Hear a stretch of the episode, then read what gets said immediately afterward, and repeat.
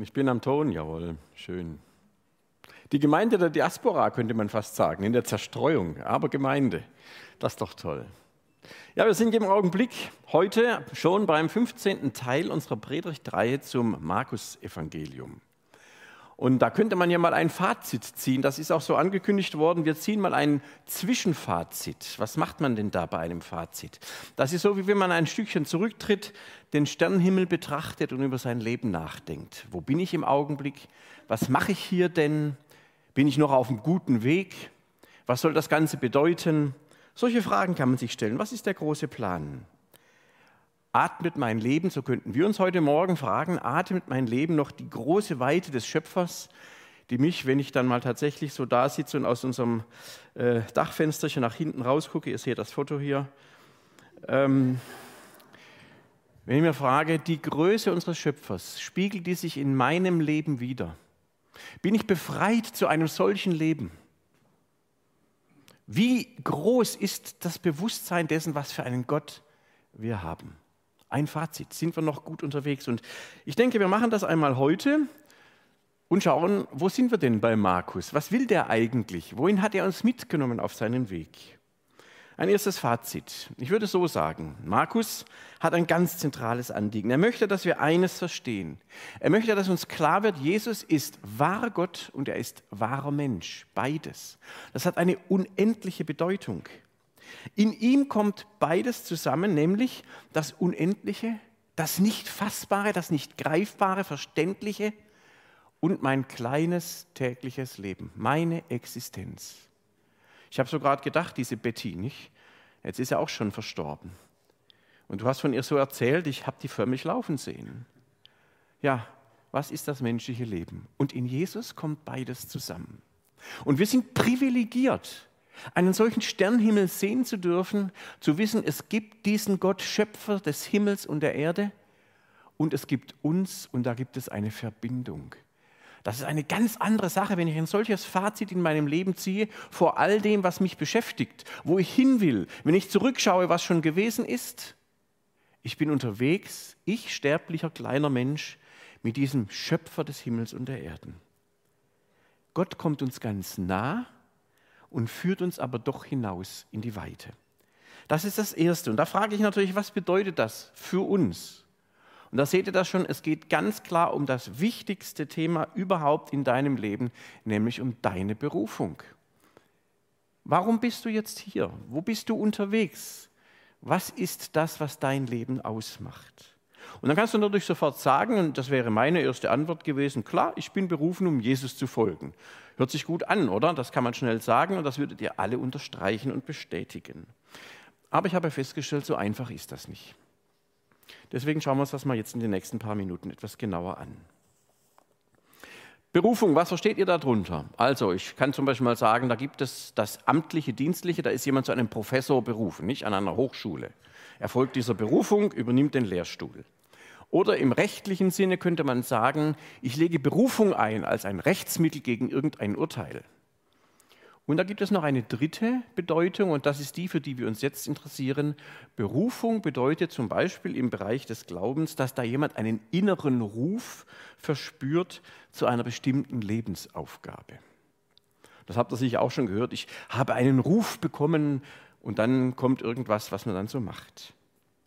Also das ist der Punkt, um den es uns heute geht. Und ich bin überzeugt, dass es bei den allermeisten Christen hier ein fundamentales, ein ganz grundsätzliches Missverständnis gibt. Die meisten, die ich kenne als Christen, die sagen, ich bin berufen zu einer bestimmten Aufgabe. Also ne, der, der Professor ist berufen, Professor zu sein, der Mann oder die Frau. Und wir sagen, wir sind berufen zu einer Aufgabe oder auch sogar Lebensaufgabe. Und damit setzen wir Berufung und Aufgabe, Aufgabe, Dienst in eins. Und ich selber, ich gebe das jetzt mal zu, ich habe das viele Jahre auch geglaubt. Und ich habe dann festgestellt, ich sitze hier einem grundlegenden Missverständnis auf. Und dieses Missverständnis ist ganz fatal für das, wie wir als Nachfolger Jesu leben. Vielleicht überrascht euch das jetzt tatsächlich. Wenn wir mal einen kurzen Blick auf diesen Text werfen, ich habe den im Markus-Evangelium gefunden mal bei einer anderen Predigt gestreift, aber dann doch übergangen und jetzt komme ich auf ihn zurück. Es geht hier um die Berufung der Jünger. Die werden dann, das habe ich jetzt hier nicht drauf, im weiteren Verlauf alle namentlich aufgezählt. Und es das heißt hier im Kapitel 3 des Markus-Evangeliums in den Versen 13 bis 14. Und Jesus stieg auf einen Berg. Er rief die zu sich, die er ausgewählt hatte, und sie kamen zu ihm. Dann bestimmte er zwölf, die er auch Apostel nannte. Sie sollten ständig bei ihm sein. Er wollte sie aber auch aussenden, um die gute Nachricht zu verkünden. Und dann führt er das ein bisschen weiter aus im Text hier. Der erste Gedanke, um den es mir geht, ist tatsächlich dieses Thema Berufung. Was ist das? Und hier im Text der Bibel wird ganz klar unterschieden zwischen Berufung und Sendung. Also zwischen Berufung und der Aufgabe. Was ist denn jetzt meine Berufung, könnten wir jetzt fragen. Und ich sage, eure Berufung und meine Berufung ist nicht, dass wir etwas für Jesus tun hat überhaupt nichts mit irgendeiner Art von Tätigkeit oder einem Job oder einem Auftrag zu tun, den wir ausüben sollten, sondern die Berufung besteht darin, dass ich eine Beziehung, eine möglichst nahe Beziehung zu Jesus pflege. Zu dir habt ihr gerade so eindrücklich gesungen. Bei dir will ich bleiben. Ich bin dazu berufen, heißt es hier im Text, ständig nahe bei Jesus zu sein. Das war das, was Jesus als erstes gesagt hat, als er gesagt hat, dich, dich und dich nehme ich mit. Du sollst jetzt zu mir kommen. Und das Erste, was du zu tun hast, ist nicht, übersetzt die Bibel ins Lateinische oder irgend sowas, ne? Das war ein Auftrag, der kam dann später mal. Sondern das Erste, was die Jünger Jesu zu tun hatten und was ihre Berufung entsprach, ja, was ihre Berufung als solche darstellt, ist, nahe, ständig nahe bei Jesus zu sein. Und ich glaube, das ist für uns und das ist für alle Menschen bisher immer eine viel schwierigere Aufgabe gewesen, weil wir gern so etwas tun. Ja, wenn ich jetzt sage, schaffe, schaffe, Heißlebauer, dann ist das eine ganz klare Aussage über ein süddeutsches Stämmen, Stämmenlein, bei denen das ganz wichtig ist, dass sie immer was zu tun haben. Demgegenüber sind wir berufen zur Gemeinschaft mit Christus. Und da geht es zuerst um eine echte, um eine tiefe und lebendige Beziehung. Und erst danach kommt der zweite Teil, nämlich unser Auftrag, unser Dienst. Und ich bitte euch, überprüft das mal bitte bei euch selbst. Da habt ihr die ganze Woche Zeit und länger darüber hinaus. Woran denkt ihr, wenn ihr überhaupt davon sprecht, wenn ihr von eurer Berufung sprecht? Denkt ihr da nicht zuallererst an eure Aufgaben? Wie lange habe ich gesagt, ich bin berufen, ich, Volker Siegfried Räther, ja? So ja, das hört sich gut an. Also ich bin berufen, persönlich, ich bin Pastor, das ist meine Berufung. Und was für ein fataler Irrtum ist das? Und wie gut, dass ich da von weg bin. Meine Berufung ist nicht mein Dienst, mein Job, meine, mein Beruf. Du bist berufen zum Musiker, bist du nicht zum Ältesten, zur Krankenschwester, Gottesdienstleiter, was immer auch. Dazu bist du nicht berufen. Deine Berufung im Namen Jesu besteht darin, dass du ständig nahe bei ihm bist. Das ist das Einzige und das Wichtigste und eine andere Berufung gibt es nicht. Alles andere ist unsere Sendung. Das ist unser Tun und Gestalten auf der Grundlage dieser Beziehung von Gottes geistgeprägten Gemeinschaft zu dem auferstandenen Christus. Und wenn das fehlt, dann ist alles, was wir sonst machen, Paulus hat es mal so beschrieben, ist ein tönendes Erz, eine klingende Schelle. Da kannst du der begabteste und berühmteste Prediger sein und Pastor und tolle Bücher schreiben und in der Öffentlichkeit fantastisch gut wegkommen. Wenn du deine Berufung nicht lebst, dann passiert das, was wir in manchen Fällen jetzt in der vergangenen anderthalb Jahren mit großen Namen leider erleben mussten. Es tut mir in der Seele weh. Leute, die ich persönlich verehre durch ihre Bücher, durch ihre Vorträge, sind ganz tief gefallen. Nicht, weil sie Pastor gewesen wären und da Fehler gemacht hätten, sondern weil sie ihre Berufung verleugneten, ständig nahe bei Jesus zu sein. Und nur dann können Dinge geschehen, die geschehen sind. Der entscheidende, der wesentliche Unterschied zwischen Berufung auf der einen Seite und Sendung, unserem Dienst auf der anderen Seite, ist der, meine Berufung kann ich nicht verlieren. Und das tröstet mich im Blick auf diese Männer, von denen ich gerade gesprochen habe. Diese Berufung ist gesetzt und die gilt jedem von euch auch. Ihr seid Kinder Gottes. Und ich fasse mal ein paar Bibelstellen zusammen. In einem, da heißt es, ich habe dich erlöst, ich habe dich bei deinem Namen gerufen. Du gehörst zu mir und ich bin treu, selbst wenn du untreu bist und niemand und nichts wird dich aus meiner Hand reißen, weil ich habe dich berufen, mein Kind zu sein. Und es ist mir völlig egal, ob du Mann oder Frau bist, ob du im 17. oder im 3. Jahrhundert lebst oder ob du noch gar nicht geboren bist, aber ich sehe dich schon. Deine Berufung besteht darin, dass es zwischen uns diese Beziehung gibt. Und dann macht, was du willst. Du wirst erleben, dass es von dem bestimmt ist, dass wir verbunden sind. Diese Frau, Betty Cuthbert, ich weiß nicht, ob ich es richtig ausspreche, ja, so, die multiple Sklerose gekriegt hat. Ich frage mich, wie sieht das mit den ganzen Sportlern aus? Und das haben wir ja deutlich gesehen. Gerade läuft der Tour de France zu meiner großen Begeisterung. Aber was ist mit all den Leuten, die keinen Sport mehr machen durften? Was ist mit den Künstlern, die nicht mehr performen können? Musiker, darstellende Künstler, was weiß ich alles. Die ihre Berufung darin sehen, diese Dinge zu tun. Und ihre Existenz ja auch davon abhängt. Und jetzt ist das alles weg. Jetzt können sie nicht mehr auf der Bühne stehen und sie vor Menschen produzieren. Ich meine das ist nicht negativ.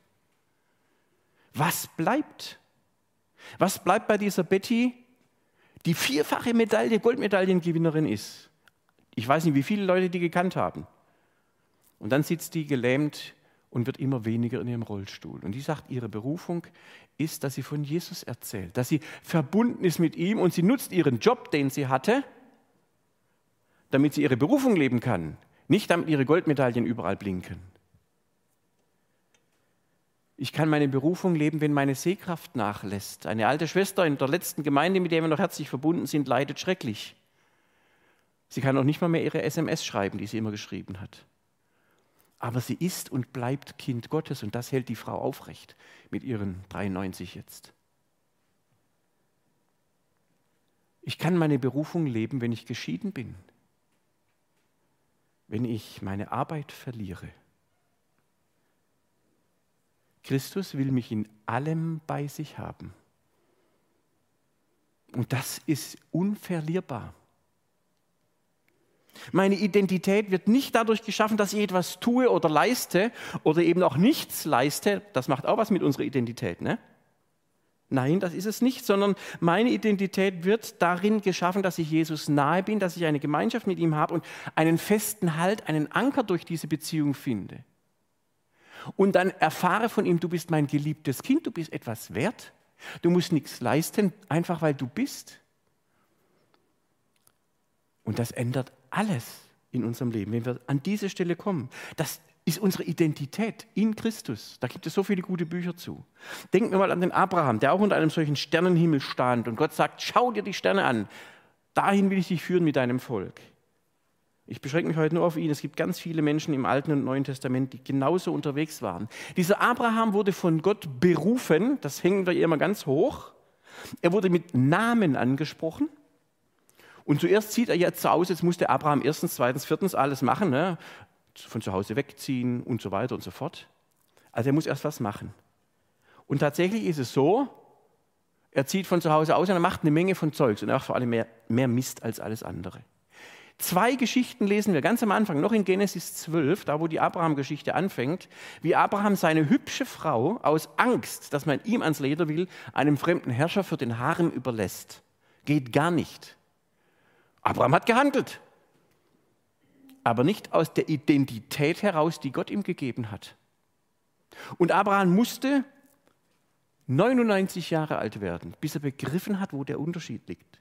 Gott hat einen Bund mit ihm geschlossen, bei dem es auf eines ankam, nämlich Gemeinschaft, Berührung, Vertrauen, Hören, Antworten, Leben. Er hat dann diesen Satz gehört mit seinen 99 Jahren. Genesis 17 steht der, Vers 1. Ich bin der allmächtige Gott, wandle vor mir und sei fromm. So übersetzt Luther. Man kann auch sagen, dieses fromm kann übersetzt werden, sei vollkommen, sei ein Ganzer. So hat es Martin Buber zum Beispiel formuliert. Und ich fand die gute Nachricht an dieser Stelle fantastisch. Die bringt es nämlich auf den Punkt, die sagt, führe dein Leben in enger Verbindung mit mir und halte dich ganz an mich. Das heißt, sei fromm. Führe dein Leben in enger Verbindung mit mir, halte dich ganz an mich. Fromm klingt für uns ein bisschen so komisch, ne? weil will schon fromm sein. Da denkt man so frömmlerische Sachen so. Nee, fromm heißt, nahe mit Jesus unterwegs zu sein. Nicht nach außen, sondern von innen. Gott schließt diesen Bund zwischen ihm und Menschen und es kommt ihm auf dieses eine an. Gemeinschaft, berühren, hören, antworten, leben. Wenn ihr den Text hier weiterlest, dann werdet ihr finden, dass jetzt alle Namen der Jünger hier aufgezeichnet werden. Jeder einzelne. Petrus, Jakobus, Johannes, Andreas, Philippus, Bartholomäus, Matthäus und wie die Fritzen alle heißen. Thomas ist auch dabei. Wie schön. Gott sagt mit dir und ich habe deinen Namen, will ich diese Beziehung aufbauen. Er sagt auch zum Beispiel Albrecht. Er duzt dich und du darfst ihn auch duzen. Ist das nicht obergenial? Wir zwei, wir wollen eine Beziehung und das ist das Entscheidende. Darin liegt die Berufung deines Lebens. Und wir ziehen das Pferd meistens von der anderen Seite her auf. Wir gehen häufig den umgekehrten Weg. Wir machen unsere Berufung an einer Aufgabe fest. Also ziehen wir doch letztlich unseren Wert aus dem, was wir tun, statt aus unserer Beziehung zu Christus. Ich zitiere hier diesen Vers 14, ihr könnt ihn auch sehen. Jesus wollte sie aber auch aussenden, um die gute Nachricht zu verkünden. Und dann kommt so ein Hammer wie zum Beispiel, ja sogar Dämonen auszutreiben. Ha, das ist doch mal eine Berufung, oder? Da kannst du mal vor deine Kollegen treten und sagen, Freunde, ich mache jetzt mal ein Seminar Dämonenaustreibung. Ne? Online im Augenblick zwar nur, aber ihr werdet schon sehen. Und ich habe übrigens auch hier ein Buch geschrieben zum Thema, ja, so ganz toll. Nee, Leute, das ist nur die Sendung, das ist nur der Auftrag, nicht die Berufung. Und ich weiß, wovon ich rede, wenn ich sage, alle Voraussetzungen für unseren frommen Aktivismus, für Leistungsdruck und für eine konstante Missachtung unserer eigenen Grenzen und auch von anderen Leuten in unseren Gemeinden sind durch dieses Missverständnis geschaffen. Mein Dienst ist meine Berufung und es muss hier was passieren. Im Gegensatz zu meiner Berufung, die immer gilt, ist meine Sendung zeitlich. Ich muss zum Beispiel nicht Pastor sein. Und ich weiß auch nicht, ob ich Pastor bleibe bis zur Rente. Warum? Dienste kommen, Dienste enden. Das wäre ja schrecklich von Albrecht zum Beispiel. Er ist jetzt hier ein Musiker, das ist seine Berufung. Das gibt nichts mit dem Häuschen, kann ich dir mal sagen. Du bist hier und bleibst hier. Da werde ich aber als Pastor dafür sorgen. So, den haben wir sich als Musiker berufen. Nein, Dienste kommen, Dienste gehen. Ich kann sagen, ich bin als Vater berufen. Und wie viele Frauen haben ein ganz großes Berufungsverständnis? Sie identifizieren sich durch ihre Mutterrolle. Und wenn das Kind aus dem Haus geht und das Nest leer ist, was bricht da nicht bei vielen Menschen? Nicht nur bei Frauen, auch bei Vätern. Ich war überrascht, wie mich das betroffen gemacht hat, als meine Jungs draußen waren. Wie viel bricht da zusammen? Du bist nicht als Mutter berufen, das ist dein Dienst. Und du hast dieses Kind geliehen bekommen von Gott und gibst es frei, weil es hat seine eigene Berufung, nämlich seinen eigenen Weg mit Jesus zu gehen. Egal wo in der Welt, Thailand zum Beispiel. Also versteht ihr den Unterschied? Dienste kommen und Dienste gehen. Sie haben einen Anfang und sie haben ein Ende. Und wir machen darin Fehler. Wir können darin scheitern. Wir können unseren Dienst voll an die Wand fahren. Das ändert nichts an unserer Berufung. Natürlich ist das nicht schön und nicht lustig, macht keine Freude. Natürlich muss das manches dann nach sich ziehen, um den Wagen wieder auf die Schienen zu heben. Unsere, unsere Dienste sind ja nicht Lappalie oder nebensächlich, das ist schon wichtig. Und viele Nachfolger Jesu, gerade wenn sie in einem Dienst stehen, egal in welcher Stelle das ist, tappen in diese Falle, dass sie ihren Dienst als ihre Berufung missverstehen. Sie möchten eigentlich der Sache Gottes dienen. Sie stellen sich dieser oft schwierigen Aufgabe, in einer Gemeinde Dinge voranzubringen, in einem Missionswerk. oder in einer sonstigen Tätigkeit. Aber dann greifen immer wieder fragwürdige Kräfte nach uns, die Sucht nach Aufmerksamkeit, nach Anerkennung, nach Bewunderung. Da fixieren wir uns auf Zahlen und Erfolgsmeldungen, aus denen wir und die Menschen um uns herum direkte Rückschlüsse auf unseren Wert und unsere Kenntnisse, unsere Bedeutung ableiten. Nur mal ein kleines Beispiel. Wie ist das zum Beispiel mit diesen in unseren Corona-Zeiten besonders wichtigen und auch vorteilhaften und hilfreich gewordenen digitalen Netzwerken. Das ist ja nicht nur ein tolles Instrument der Verkündigung, sondern man kann sich auch prima damit vergleichen und selbst darstellen. Wie oft habe ich von Leuten aus unserer Gemeinde hier gehört, nö, also eure YouTube-Sachen, das ist zwar ganz okay, aber ich gucke mir das nicht an. Ich gehe nach ICF München. Da geht's richtig ab. Und da hast du dann die großen Klickzahlen. Und wenn du jetzt nicht wirklich fest im Sattel sitzt, musst du sagen, ja, das ist aber dann schlecht. Dann bin ich ein ganz kleiner Mann und unsere Gemeinde taugt ja gar nichts. Und die anderen, die sagen, guck mal, wir haben viel mehr Klicks als ihr. Guckt euch doch mal um auf den sozialen Netzwerken, da werden die Klicks gezählt. Wie wichtig das ist, dass man bedeutend ist. Und selbst wenn es viele Klicks sind, das könnt ihr noch mehr werden, oder? Wir sind alle anfällig für solche Sachen. Und das ist genau dieser Irrtum. Das ist unser Dienst und nicht unsere Berufung. Wir können das, ach, ich lasse das mal an der Stelle. Es gibt so viele unzählige Varianten, die wir hier anführen können. Ihr wisst ja alles selbst. Und wenn es dann nicht läuft, wenn dann eine Beliebtheit nicht so dolle ist, wenn trotz zahlloser Doodle-Umfragen, die die leitenden Mitarbeiter unserer Gemeinde an die Mitarbeiter schicken und die sich wieder mal nicht eintragen oder sich zurückmelden, wenn es versteckten oder offenen Widerstand gibt, wie schnell heißt es dann, ja, so kann ich aber nicht arbeiten. So mache ich nicht weiter. Leute, überlegt bitte, dass es hier nur in Anführungszeichen um unseren Dienst geht und nicht um unsere Berufung. Und der Dienst ist manchmal schwer. Aber ich bin nicht mein Dienst, sondern mein Dienst wird durch meine Berufung getragen. Und da kann man auch mal was aushalten müssen.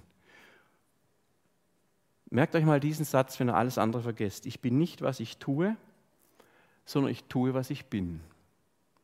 Und wenn ich in Jesus einen Halt habe und geborgen bin, dann hat das auf alles, was in meinem Leben geschieht oder nicht geschieht, eine zentrale Auswirkung. Du kannst Christsein nicht spielen. Du kannst deine Sendung nicht zu deiner Berufung erklären. Du wirst scheitern. Und wir scheitern selten an unseren Pflichten, sondern viel häufiger an uns selbst.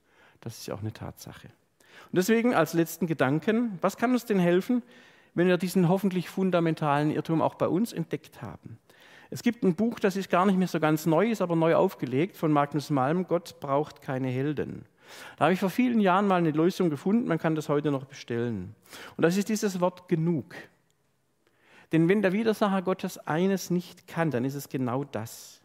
Bei dem müssen wir immer größer, immer besser werden, immer erfolgreicher. Und da geht es jetzt auch um die Freiheit von unserem Ego, nicht mehr gefesselt zu werden.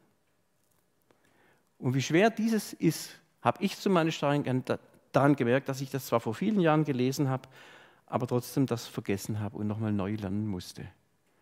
Dass meine Identität in Christus liegt und nicht in meinem Dienst.